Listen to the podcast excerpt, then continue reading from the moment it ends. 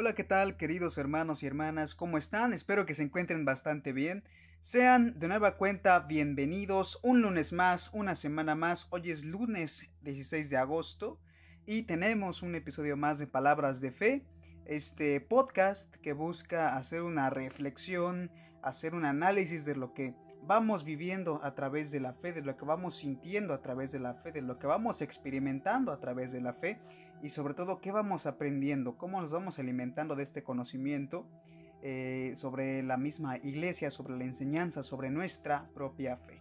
Sean bienvenidos hermanos a este episodio número 32 de la segunda temporada de Palabras de Fe, un episodio muy especial para nosotros porque precisamente el día de ayer, domingo 15 de agosto, estuvimos celebrando esta solemnidad de la Asunción de la Virgen María, una festividad muy importante para nosotros que nos dice mucho, mucho sobre nuestra fe y sobre la riqueza de la iglesia fundada por Cristo. Antes que nada saludo con mucho gusto a todos mis amigos que me escuchan en diferentes partes del mundo, en los diferentes continentes a donde llega este podcast, en el continente americano, en Asia y en Europa. Hay diferentes países y diferentes personas que escuchan este podcast. Muchas gracias, también saludo con mucho gusto a mis hermanos de la Asamblea Seglar Box Day, este grupo de jóvenes católicos que oramos de manera constante el Santo Rosario.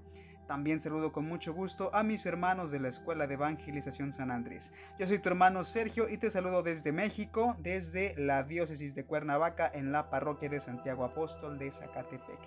Así que sin más, vamos a, comenzar con este, este programa, este episodio en el cual precisamente como cada semana eh, escuchamos las lecturas de la Santa Misa y posteriormente hacemos un análisis, una reflexión que yo propongo para todos ustedes, pero siempre diciendo que no hay mejor que asistir a la Santa Misa y recibir la homilía que, nos ofrecen los sacerdotes consagrados en la Santa Iglesia Católica. Así que hermanos, yo siempre voy a decirles, es muy importante asistir de manera, eh, de manera así, regular a la Santa Misa, de manera constante cada domingo, no dejar de asistir los domingos a la Santa Misa. Sé que eh, ahorita en este momento, por cuestiones de la pandemia en diferentes partes del mundo, existen diferentes regulaciones en cuanto a las agrupaciones de personas, pero, pero si tienes la posibilidad con las medidas adecuadas, asiste a la Santa Misa, no dejes de participar y si no es así, busca alguna alternativa que, en que puedas tú alimentarte constantemente de la palabra de Dios.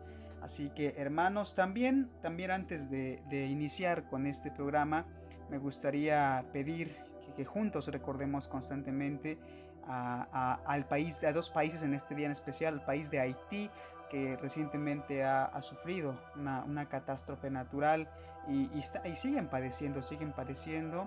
Vamos a orar por ellos para que el Señor en medio de estas tristezas, de estas dificultades, les conceda eh, la recuperación, una pronta resignación a quienes han perdido a sus seres queridos, pero sobre todo que poco a poco vaya levantándoles y dándoles la fuerza para salir adelante.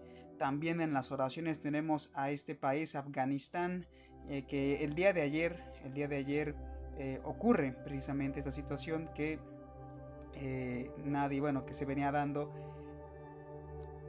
referente al, grupo de talibanes islamistas que retoman el poder en el país de Afganistán.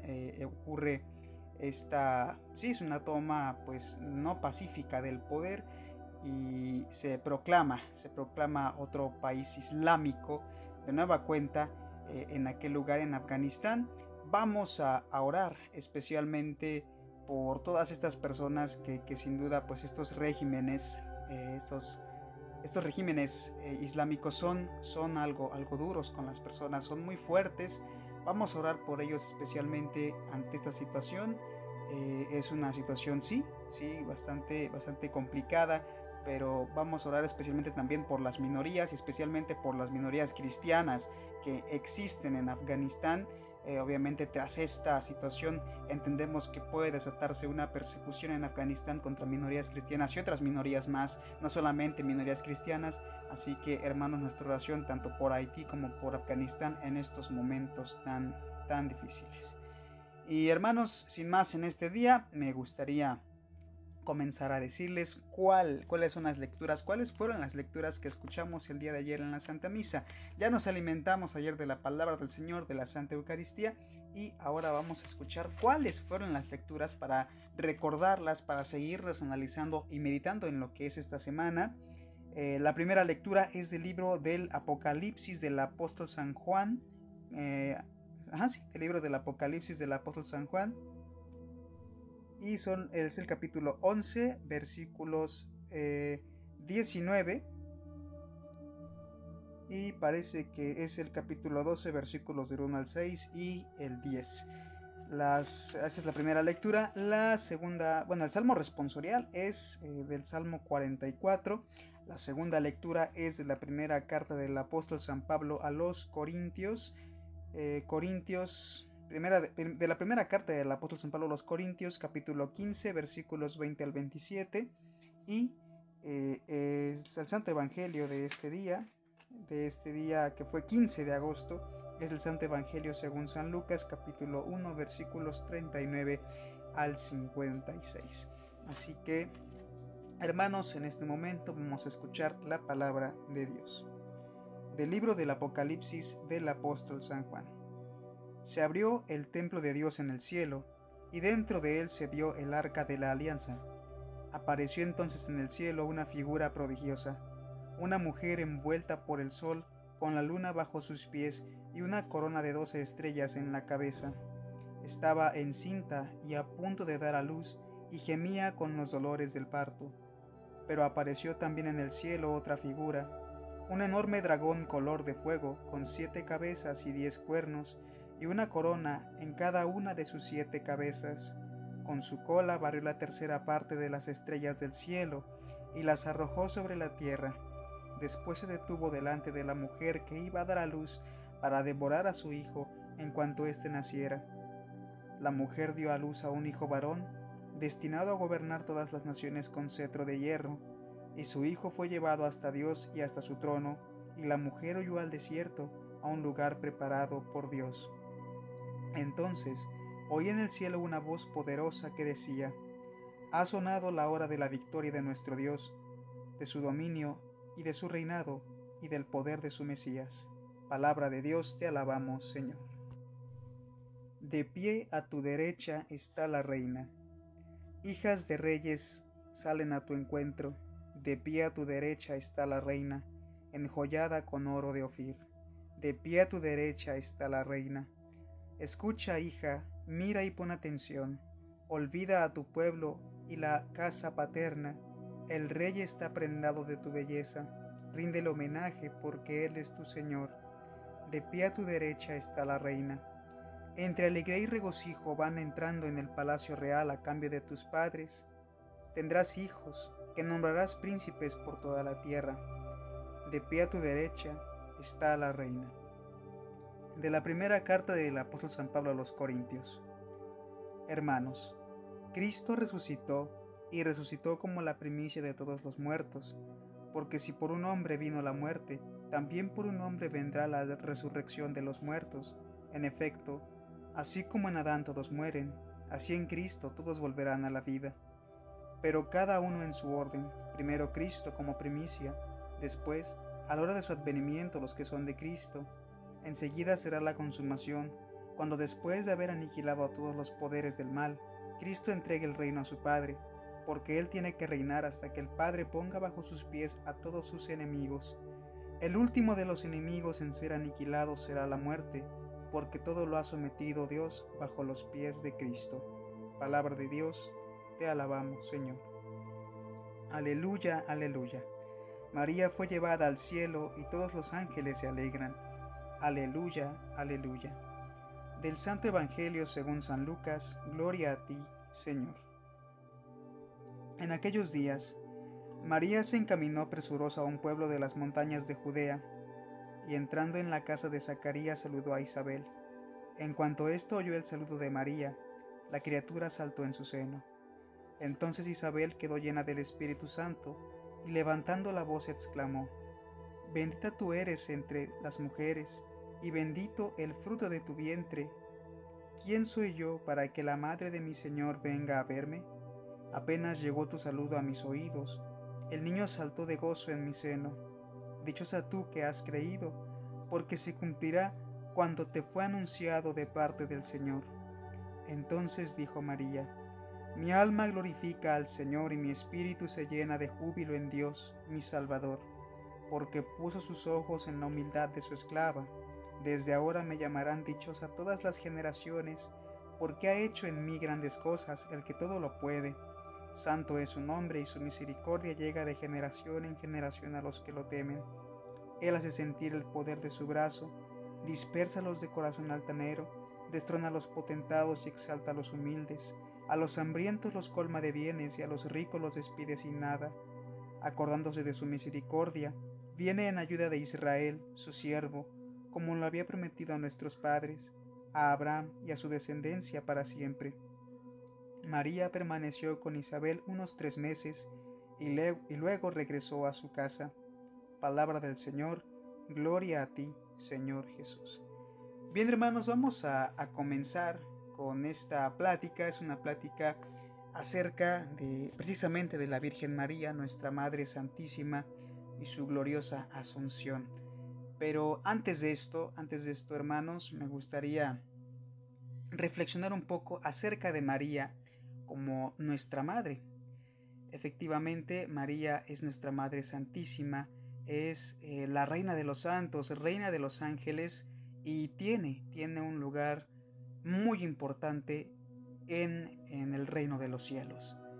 Eh, María es eh, la Reina de los Santos, es, una, es nuestra Madre, es la intercesora más cercana que tenemos a Cristo nuestro Señor y esto esto hace que María sea una persona excelsa para todos nosotros. Eh, pero hermanos, me gustaría, antes de, continuar hablando de la Virgen María, y podemos decir muchas cosas y muchas cosas muy bellas de la Virgen María, pero me gustaría en este momento reflexionar algo muy importante. Y esto, eh, esto lo digo con base a una experiencia personal que yo he vivido y, quiero preguntarte una cosa. Preguntarte si amas a la Virgen María. Es una pregunta retórica, pero ¿por qué pregunto esto? Porque es importante que sepas, querido hermano y hermana que me estás escuchando, que si decimos que amamos a la Virgen María, que es nuestra Madre del Cielo, no olvidemos nunca, por nada del mundo, a nuestra Madre física, a nuestra Madre que nos dio la vida aquí sobre la tierra. Es muy importante, hermano y hermana. Eso nunca hay que olvidarlo. Somos cristianos, somos católicos, pero, pero tenemos que honrar a nuestros padres y de manera especial a nuestra Madre. Nosotros, claro que sí, amamos a la Virgen María, pero no podemos eh, entender el amor a la Virgen María si no tenemos un profundo amor y respeto por nuestra madre, por la figura materna. Muchas veces eh, entramos en discusiones innecesarias con nuestras madres, con nuestra figura materna, y, de verdad que esto eh, pareciera ser algo sin importancia, algo sencillo, algo que no tiene ninguna trascendencia, pero realmente sí lo tiene. Tenemos que honrar a nuestra Madre, nuestra Madre aquí en la tierra, y de esa manera también honramos a nuestra Santa Madre, la Virgen María. A la Virgen María le encanta, le encanta que participemos eh, en el rezo del Santo Rosario de manera cotidiana, le encanta que asistamos a misa con regularidad, a, recibir el cuerpo y la sangre de su Hijo amado, le encanta que escuchemos su palabra, le encanta que hablemos de ella, le encanta que la alabemos y que, que y que precisamente demos esta hiperdulia a la Virgen María, pero sobre todo a la Virgen María le encanta que seamos dulces con nuestras madres aquí en la tierra, que seamos dulces con nuestra madre que Dios nos dio y que nunca por nada del mundo nos olvidemos de ella. Sea que seamos jóvenes y vivamos con ella, pues hay que ayudarle lo más que se pueda en casa, un trato dulce a nuestra madre, sea como sea, no importa, es nuestra madre. Igual, no olvidarnos en la vejez de nuestra madre, eh, nuestra madre que nos ha criado desde muy pequeños y nos ha enseñado lo que nadie más nos enseñó, a hablar, a caminar, nos tuvo esa paciencia y por supuesto no hay que olvidarnos de nuestra madre que tenemos aquí en la tierra, mucho menos en su vejez. A la Virgen María, eso la honra en especial, eso también la honra. Así que una vez, una vez dicho esto hermano, de verdad no hay que olvidar a nuestra madre aquí en la tierra, hay que tratar tratar a nuestras madres aquí en la tierra como trataríamos a la Madre de Dios si la tuviéramos aquí enfrente. Sabemos que ahora está en el reino de los cielos, está en el cielo y fue asunta precisamente en cuerpo y alma. Pero a la Virgen María le encanta que tratemos con esa dulzura, con ese amor, con ese respeto y con esa veneración a nuestras madres aquí en la tierra, que si bien es cierto no son santas, pero de verdad que hacen un trabajo extraordinario por todos nosotros. Ya también a la Virgen María hay que tenerla presente y verla en todas las madres del mundo, especialmente aquellas que sufren, especialmente aquellas que han perdido a sus hijos. Nuestra Madre Santísima conoce ese dolor y para todas las madres que han perdido a sus hijos, la Virgen María tiene un gran consuelo y un consuelo muy especial para todas ellas. También hay que ver a todas las madres que se encuentran migrando también, como la misma Virgen María migró para salvar a su hijo. Hay muchas madres migrantes que también están sufriendo de carencias, de dificultades, especialmente ahora que lo vemos. Eh, por ejemplo, dije al principio de este podcast, en Haití y, también en Afganistán, cuántas madres nos encuentran sufriendo en este momento por sus hijos. Tengámoslo siempre presente cada vez que la vemos a la Virgen María, porque al igual que Cristo nos invita a, verlo a Él en cada uno de nuestros hermanos. La Virgen María nos invita a verla a ella en cada una de nuestras madres y en cada una de las mujeres. Así que, hermanos, una vez dicho esto, que es muy importante sensibilizar y abrir nuestros corazones entre nosotros mismos antes, antes que, que alabar y ensalzar a la Virgen María, que claro, es muy importante y es muy bueno, pero no se puede entender si no nos llevamos bien con nuestras madres incluso. Así que hermanos, ahora sí vamos a, empezar a, platicar un poco acerca de este dogma, que es un dogma de fe, el dogma de la Asunción de la Virgen María. Así que el día de ayer efectivamente conmemoramos este, este dogma de fe, esta verdad de fe que no puede ser negada y que nos fue revelada a través de la tradición de la iglesia. ¿Cuál es la diferencia, hermanos? Primero que nada me gustaría explicar esta palabra que dije hace un momento, tal vez la escuchaste y nunca la habías escuchado, yo también apenas la conocí. Esta palabra que dije hiperdulia, hiperdulia o hiper corrijo es con acento hiperdulía, la hiperdulía. Eh, hermanos, hay eh, diferentes tipos de, veneración reconocidos por la iglesia eh, bueno, uno es adoración, pero ahorita les cuento. Eh, existe la hiperdulía, que es el culto que se le da a la Virgen María, y existe la dulía, el culto que se le da a los santos, que, ojo, no es adoración, porque la adoración solo se le da a Dios, y esa se le conoce como latría. Entonces, esa es una, algo que me gustaría también destacar antes de entrar en materia que a la Virgen se le concede hiperdulía por eh, su condición precisamente de cercanía a su Hijo, Reina de los Santos, ella se le rinde hiperdulía. Por ahí si alguien dice que adoramos a la Virgen María, no es cierto, no adoramos a la Virgen María, a ella se le otorga hiperdulía por esta cercanía tan, tan, tan próxima a Dios. Bien, hermanos, ahora sí vamos a hablar eh, precisamente de esta asunción. ¿Cuál es la diferencia entre asunción y ascensión? Vemos estas palabras que se parecen, se parecen, pero no son iguales, asunción y ascensión. Primero que nada, hermanos, la ascensión es eh, la que realiza nuestro Señor Jesucristo cuando finaliza su tiempo aquí en la tierra. Él asciende a los cielos después de haber resucitado y habernos redimido. Él asciende a los cielos pero lo hace con su propio poder, por eso se le llama ascensión. Y es asunción de la Virgen María porque Cristo con su poder hace asunta a la Virgen María a los cielos. La diferencia radica en eso. Cristo con su poder asciende y María con el poder de Cristo es asunta a los cielos.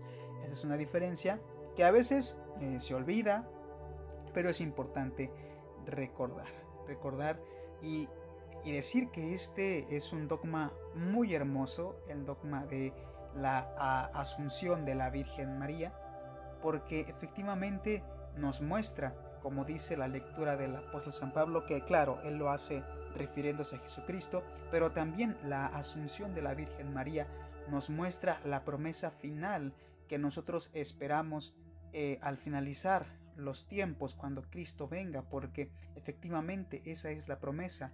Nosotros, como decimos, esperamos la resurrección de los muertos, la restitución de nuestros cuerpos y esta vida en plenitud en el nuevo reino de los cielos.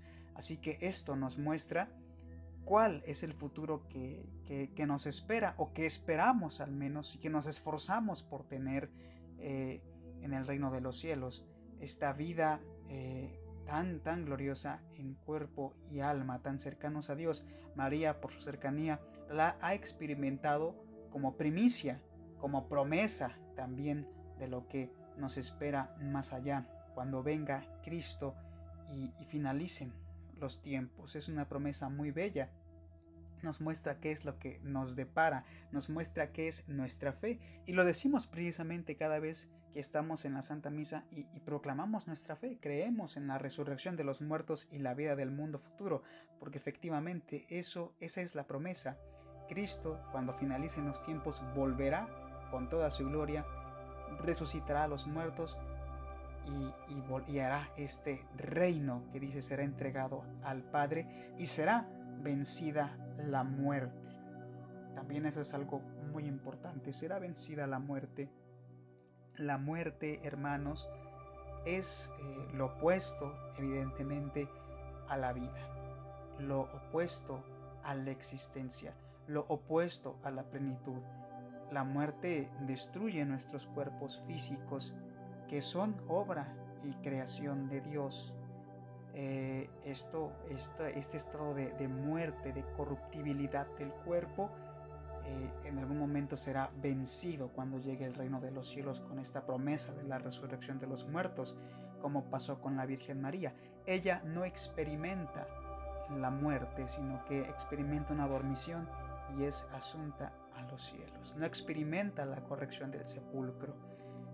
Es algo muy bello, hermanos, y que nos habla precisamente de esta gracia especial que haya María eh, por el Señor, precisamente lo que vemos en las lecturas que hicimos.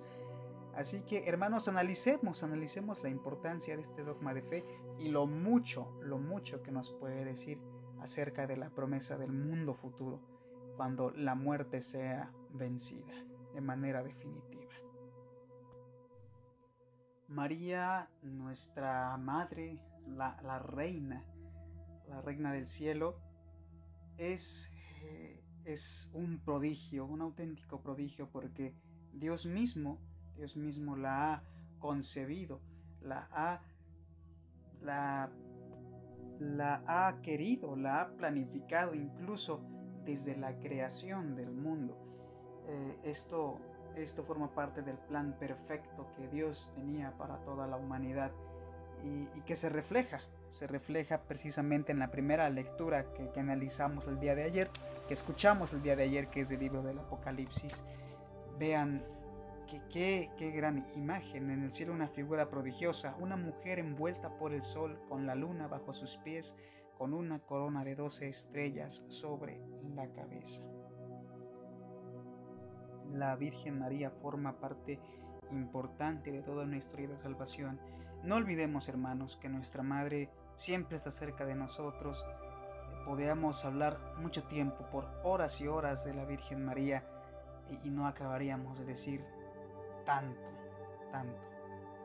Y como dice el libro del Apocalipsis, precisamente, y se los digo, y esto es muy importante también que lo sepan, no hay eh, nada nada en el universo que Satanás le tenga más miedo que a la mismísima Virgen María.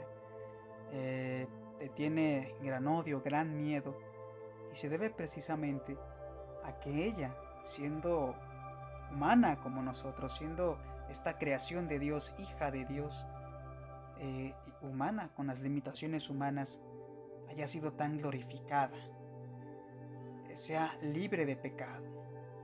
Y, y, Satanás le, le teme, le teme. Entonces cuando hermanos tengamos alguna tentación, cuando tengamos alguna dificultad, no dudemos en llamar a la Virgen María, porque es, como dije, nuestra intercesora por excelencia. Y como dice aquí en el libro del Apocalipsis, apareció también en el cielo otra figura, un enorme dragón color de fuego con siete cabezas, diez cuernos, símbolo de la imperfección, por supuesto, con una corona en cada una de sus siete cabezas, con una cola barrió la tercera parte de las estrellas del cielo y las arrojó sobre la tierra, refiriéndose a los ángeles caídos. Después se detuvo delante de la mujer que iba a dar a luz para devorar a su hijo. Siempre, siempre, siempre este dragón en persecución, también y especialmente la Virgen María. Es por eso que se blasfema tanto contra la Virgen María, porque dentro de, todos los, de toda la creación de Dios, ella es la reina de la creación. Es, es increíble. Y como dije, desde el principio de los tiempos estaba previsto que así fuera. Así que hermanos, alegrémonos, regocijémonos en que tenemos a nuestra Madre del Cielo allá con Jesucristo para interceder en todo momento por todos nosotros, porque siempre, siempre nos escucha y nuestras súplicas como una tierna madre siempre son escuchadas. Así que hermanos, eso fue todo por este episodio de Palabras de Fe. Espero que este episodio les haya gustado y si Dios quiere, nos escuchamos la próxima semana. Ten una excelente semana y que Dios te bendiga. Hasta la próxima.